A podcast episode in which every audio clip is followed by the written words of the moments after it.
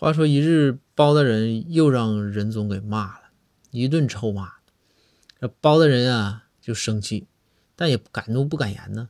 但是回到开封府，这包大人在书房里就火了，乒乓扔东西、砸东西，好吼啊，哇哇的这些还哭。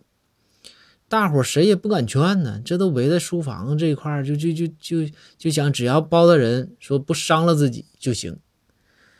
然后那个展昭啊，就赶紧把从外地出这个出差的这个公孙先生就喊回来了。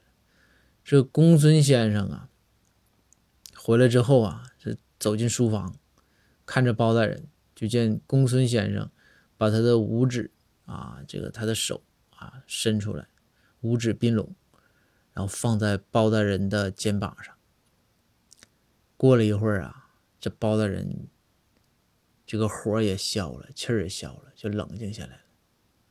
这当时这大伙说：“这呀，说此处应该有掌声啊！说你看，还得是公孙先生和包大人这感情深，说还是公孙先生有办法。”然后呢，这大伙就问公孙先生说：“这个说先生，说您这招儿挺好使啊。”这一伸手按在包大人肩膀上，包大人这个火就消了，这可以啊。